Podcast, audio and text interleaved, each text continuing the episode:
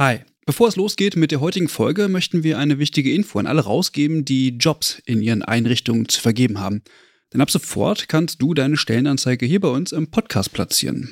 Wir finden das besser als Werbung, weil unsere treuen Hörenden damit Hinweise auf tolle Jobangebote bekommen und Unternehmen diesen Podcast nutzen können, um genau die Zielgruppe zu erreichen. Und wir nerven nicht mit Inhalten, die niemand hören will. Also eigentlich eine Win-Win-Win-Situation. Wenn du also eine Stellenanzeige hast, am besten natürlich für akademisch Pflegende, dann schreib uns eine Mail an hallo@übergabe.de. Übergabe hier mit UE. Wir veröffentlichen dann die Anzeige hier mit den relevanten Infos. Wir freuen uns auf deine Mail und wünschen viel Spaß mit der heutigen Folge.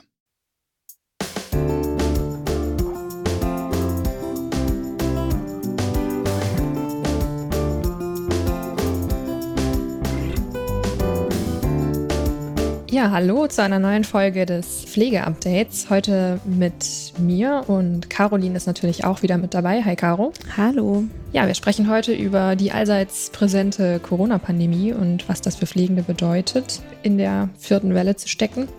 Und auch über ein äh, Modellprojekt der Schulgesundheitspflege in Brandenburg, was jetzt gestoppt werden soll.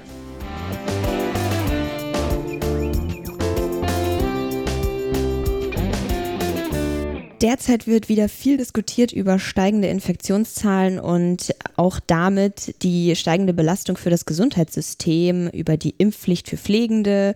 Und um dieses Thema kommen wir natürlich auch im Update nicht drum herum. Die Situation ist angespannt, wie man ja doch auch sehr stark gemerkt hat in den Medien in letzter Zeit. Und niemand weiß so richtig, auf welche Szenarien wir uns in den kommenden Monaten mit Corona im Gesundheitswesen einstellen müssen. Und darum gibt es natürlich auch verschiedene Ansichten von einzelnen verschiedenen Akteurinnen und Akteuren, wie denn jetzt weiter verfahren werden soll.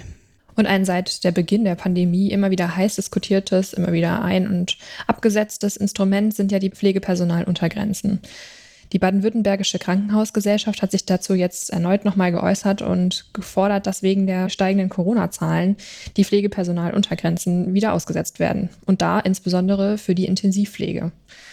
Hier geht es natürlich primär ums Geld. Die BWK, also die baden-württembergische Krankenhausgesellschaft, möchte, dass insbesondere die Strafzahlungen für die Häuser, wenn die Vorgaben unterschritten werden, ausgesetzt werden. Denn aus Sicht der BWK könnten auch gemischte Teams gebildet werden, um bei einem Anstieg der Zahlen dann möglichst viele Patientinnen betreuen zu können.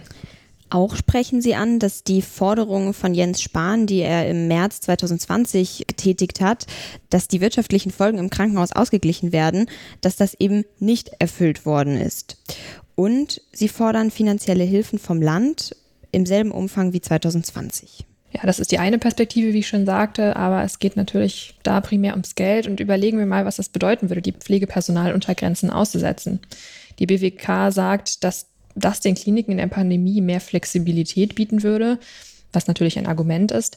Aber natürlich kann es dann auch sein, wenn die Mindestanzahl an Personal nicht da ist, dass eine Pflegekraft mehr Patientinnen betreuen muss als vorgegeben weil die Kliniken eben dann nicht mehr mit Strafzahlungen zu rechnen haben. Genauso sieht das auch die Verdi. Sie sind der Ansicht, dass dadurch die Probleme auf dem Rücken der Beschäftigten ausgetragen werden, weil ja dann mit einer höheren Arbeitsverdichtung zu rechnen wäre.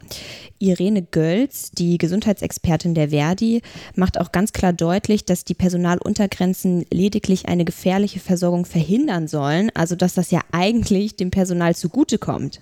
Ja, und ein Aspekt zum Personalmangel, das ist natürlich insbesondere im Moment die Dynamik auf den Intensivstationen. Und die Deutsche Krankenhausgesellschaft sowie das Deutsche Krankenhausinstitut haben eine Blitzumfrage durchgeführt. Und da kam heraus, dass 72 Prozent der Krankenhäuser in Deutschland weniger Intensivpersonal zur Verfügung haben, als sie es Ende 2020 hatten. Und was wir auch erleben, aber was auch jetzt nochmal in Zahlen bestätigt wurde, ist, dass 86 Prozent der Intensivstationen ihre Kapazitäten nicht vollumfänglich betreiben können und das gerade eben, weil das Pflegepersonal fehlt. Ja, das kann ich aus meiner eigenen beruflichen Erfahrung äh, wirklich bestätigen. Und ja, dieser gestiegene Mangel wird vor allem auf Kündigungen, Arbeitszeitverkürzungen und auch interne Stellenwechsel weg von der Intensivstation zurückgeführt. Ursache dafür sein, wie könnte es anders sein, die Belastung der Corona-Pandemie. Vielleicht können sich auch einige stetige Hörer und Hörerinnen noch an Folge 6 erinnern. Da haben wir ja bereits darüber gesprochen, dass immer mehr Pflegepersonal fehlt und dass es für die Pflegeheime eine Schwierigkeit darstellt, in der Corona-Pandemie äh, zurechtzukommen, diese zu bewältigen aufgrund des mangelnden Personals.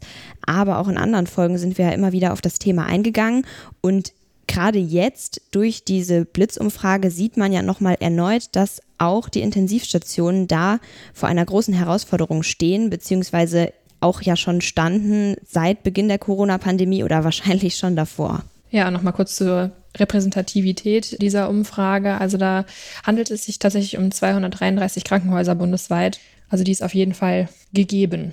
Und der Vorstandsvorsitzende der Deutschen Krankenhausgesellschaft, Gerald Gaas, appellierte an die Krankenhäuser und die Politik, dass sie gemeinsam unbedingt etwas dafür tun müssen, den Pflegeberuf attraktiver zu gestalten. Und das funktioniert seiner Meinung nach am besten mit besseren Arbeitsbedingungen und besseren Gehältern. Er gab aber auch zu bedenken, dass gerade Intensivpflegende nicht kurzfristig durch angelernte Pflegende ersetzt werden können. Denn Intensivpflegende sind höchst qualifizierte Beschäftigte mit besonders aufwendiger Ausbildung. Ja, da kann man noch mal kurz dran erinnern über das, was wir gerade gesprochen haben, nämlich die Forderungen der BWK, wo es ja darum ging, die Personaluntergrenzen auszusetzen und dann gegebenenfalls gemischte Teams zu bilden. Tja, das ist aus meiner Erfahrung auch wirklich als höchst kritisch anzusehen. Also ich habe das in allen Wellen der Corona-Pandemie jetzt miterlebt auf den Intensivstationen und das spezialisierte Wissen unter so einem hohen Druck anzuwenden, dazu braucht man wirklich qualifiziertes und erfahrenes Intensivpersonal. Das äh, ist sehr schlecht anderweitig zu kompensieren. Ja, da gehen die Meinungen wohl auseinander und auch bei dem nächsten Thema gibt es sehr viele verschiedene Meinungen und zwar das Thema Impfpflicht. Also gerade die vermehrten Corona-Ausbrüche in den Pflegeheimen haben ja dazu geführt, dass auch medial jetzt immer wieder häufiger über die Impfpflicht von Pflegepersonal diskutiert wurde. Ja, darüber haben wir schon mal in Folge 4 berichtet, aber auch jetzt gerade diese vermehrten Impfdurchbrüche, sowie bei Personal als auch bei den zu Pflegenden und natürlich auch die breite Verfügbarkeit von Impfstoff haben die Debatte nochmal um neue Aspekte ergänzt. Genau, aber steigen wir doch direkt inhaltlich ein. Der Pflegebevollmächtigte der Bundesregierung, Andreas Westerfellhaus, lehnt eine Impfpflicht für Pflegefachpersonen und auch generell Gesundheitspersonal ab. Eine Impfpflicht könnte seiner Meinung nach dazu führen, dass es eine Verweigerungshaltung gibt und das Personal sich zum Beispiel krankschreiben lässt, weil es sich nicht impfen lassen möchte. Und er ist der Meinung, dass man eher auf Aufklärung setzen sollte und auf die eigene Verantwortung der Beschäftigten. Ja, was er aber auch ganz klar äußert, ist seine mangelnde Toleranz denjenigen gegenüber, die dem Pflegeberuf angehören, sich aber immer noch einer Impfung verweigern und damit ja auch die Gesundheit der Patientinnen in Gefahr bringen, wie es ja in den letzten Wochen leider schon wieder in alten Pflegeeinrichtungen zu beobachten war und es da zu Corona-Ausbrüchen kam. Ja, und aus diesem Grund sieht der Deutsche Hausärztebund das Ganze auch etwas anders als Andreas Westerfellhaus. Und sie äußern, dass wer nicht geimpft ist, sollte auch nicht im Pflegeheim arbeiten. Der Bundesvorsitzende sieht es als Selbstverständlichkeit an, dass man sich impfen lässt, wenn man sich um schwerstkranke und auch generell gefährdete Personen kümmert bzw. in diesem Bereich tätig ist. So sieht es auch der vielseits bekannte Virologe Alexander Kekulé. Er spricht sich auch für eine Impfpflicht für Menschen, die in Pflege- und Heilberufen äh, arbeiten, aus.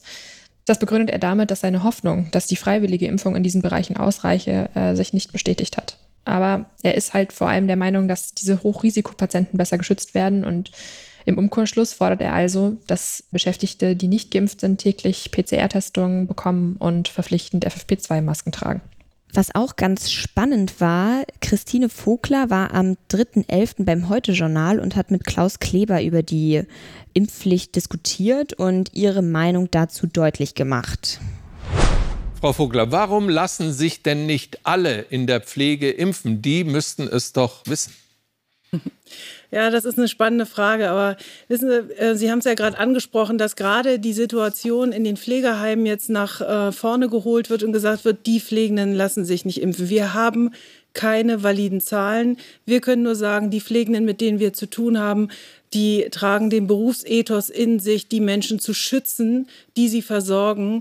Und die Zahlen sind hier, werden hier sehr undifferenziert dargestellt. In, in den Heimen, in den Kliniken arbeiten viele Menschen. Da arbeiten nicht nur Pflegefachpersonen, sondern auch viele andere Menschen. Und wir müssen einfach ganz genau hinschauen, wie kommen diese Durchbrüche zustande, wie kommen die Infektionswege zustande, um hier wirklich auch gut dagegen steuern zu können.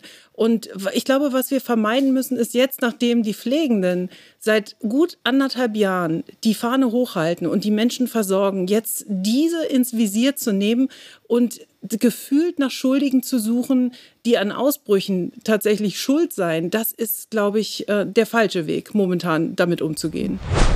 Ja, mit dieser Meinung äh, steht sie ein bisschen gegen die Empfehlung des Ethikrates, auch nochmal die Impfpflicht äh, zu prüfen. Die kam am 11.11. .11., äh, nochmal aktualisiert heraus. Diese Position hat der Ethikrat ja schon seit äh, einigen Monaten eingenommen. Und ja, wir schauen, wie sich das für Pflegekräfte entwickelt. Es ist auf jeden Fall viel Dynamik in der Impfpflichtdebatte. Generell im ganzen Corona-Thema Ja, werden wir noch eine Weile mit beschäftigt sein und wahrscheinlich noch das ein oder andere Mal darüber berichten. Ja, kommen wir aber nun zu meinem persönlichen Aufreger der Woche, nämlich das Ende eines Modellprojektes ähm, Schulgesundheitspflege im Land Brandenburg. Aber bevor du dich jetzt darüber aufregst, kannst du ja vielleicht erstmal erzählen, was es genau mit diesem Projekt auf sich hat. Ja, klar. Also es geht um ein Modellprojekt in Brandenburg, was in Deutschland eins der Vorreiter im Bereich des für uns eigentlich recht neuen fliegerischen Feldes der Schulgesundheitspflege ist. Man muss ja sagen, international ist das in vielen Ländern total selbstverständlich, dass sich sogenannte School Nurses um die Gesundheitsförderung und auch die Gesundheitsversorgung im Setting Schule kümmern. Hm, und äh, in die Situation in Deutschland, zumindest was meine Schulzeit betrifft, da gab es maximal eine Zahnuntersuchung und vielleicht noch irgendwas in Richtung Impfung und ja, das war's. Ja, so habe ich das auch erlebt. Also vor allem gab es keine Pflegefachkräfte, die da irgendwie was Maßnahmen durchgeführt haben oder AnsprechpartnerInnen waren. Ja, und dabei liegt eigentlich dem Einsatz der Schulgesundheitsfachkräfte der in vielen Studien vielfach belegte Gedanke zugrunde, dass es einen Zusammenhang zwischen dem gesunden Aufwachsen von Kindern und auch deren Bildungserfolg gibt.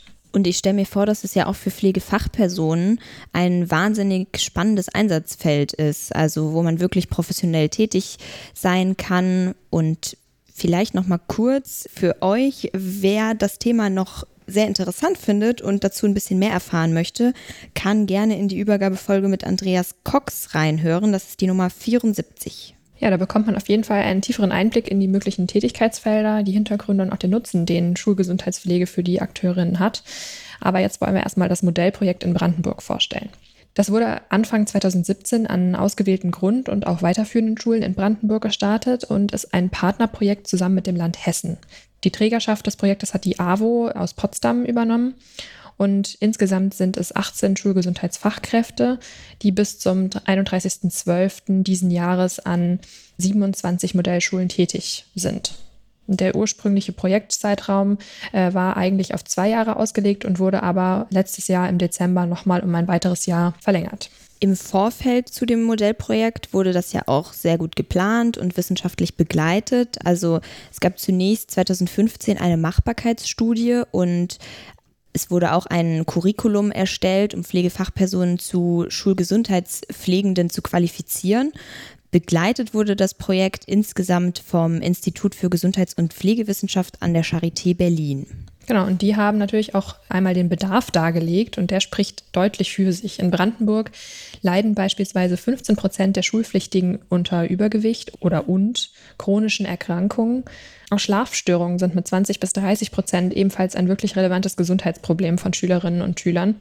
Und diesen angemessen zu begegnen, das fällt den befragten Lehrerinnen und Eltern gerade auch in den Bereichen psychische Erkrankungen und auch Umgang mit Medien besonders schwer. Aufgabe der ersten Schulgesundheitspflegenden war dann also zielgruppenspezifische Angebote zu machen für diese Gruppen, die du eben gerade genannt hast, das Ganze zu entwickeln. Sie haben beispielsweise in verschiedenen Gesundheitsprojekten äh, gearbeitet beziehungsweise diese auch genutzt und konkrete Beratungen umgesetzt. Und natürlich haben sich die Pflegenden auch viel um die akuten Gesundheitsprobleme gekümmert, diese eingeschätzt und vielleicht weitergeleitet, einfach so ein bisschen diesen gesamten Blick auf die Gesundheit gehabt, der ja doch im Schulsetting leider untergeht. Ja, das scheinen sie auch wirklich gut gemacht zu haben, denn das Modellprojekt wurde allerseits von LehrerInnen, Eltern, SchülerInnen gleichermaßen als positiv bewertet. Sie nennen die Schulgesundheitspflegenden eine Sorgeinstanz und messen ihnen auch eine wichtige Vermittlungsfunktion bei. Dennoch wurde auch ein Entwicklungsbedarf in der Evaluation gesehen und hier insbesondere bei der Betreuung von chronisch erkrankten Kindern. Umso überraschender war dann die Meldung im Rahmen des Haushaltsentwurfs des Landes für das Jahr 2022, dass das Modellprojekt zum Jahresende ausläuft. Mhm. Also in der Pressekonferenz hatte der CDU-Fraktionschef Redmann dafür auch primär finanzielle Gründe genannt. Jede Schule habe eigentlich einen Anspruch auf eine Schulgesundheitsfachkraft und die dafür benötigten 28 Millionen Euro sind nicht machbar. Ja, und diese Argumentation findet die AWO, also der Projektträger, äh, einfach falsch. Für sie ging es primär erstmal um den Erhalt der bereits tätigen 18 Schulpflegenden an diesen 27 Modellschulen. Also haben gar nicht gefordert, dass es ausgeweitet wird. Das wäre natürlich perspektivisch auch schön, aber erstmal ging es natürlich, dass dieses Projekt weitergeführt wird. Und dafür wären nach ihrer Rechnung nur 800.000 Euro nötig. Kleiner Unterschied. Ja, genau. Aber nicht nur der Träger hat sich empört über diese Entscheidung, auch der DBFK Nordost hat in einem offenen Brief die brandenburgische Landesregierung stark kritisiert. Der Entschluss sei ein großer Fehler mit negativen Auswirkungen für die Schülerinnen und Schüler und dieser Schritt sende auch als Vorreiterprojekt an alle anderen Bundesländer ein fatales Signal, nämlich dass man das vielleicht gar nicht braucht.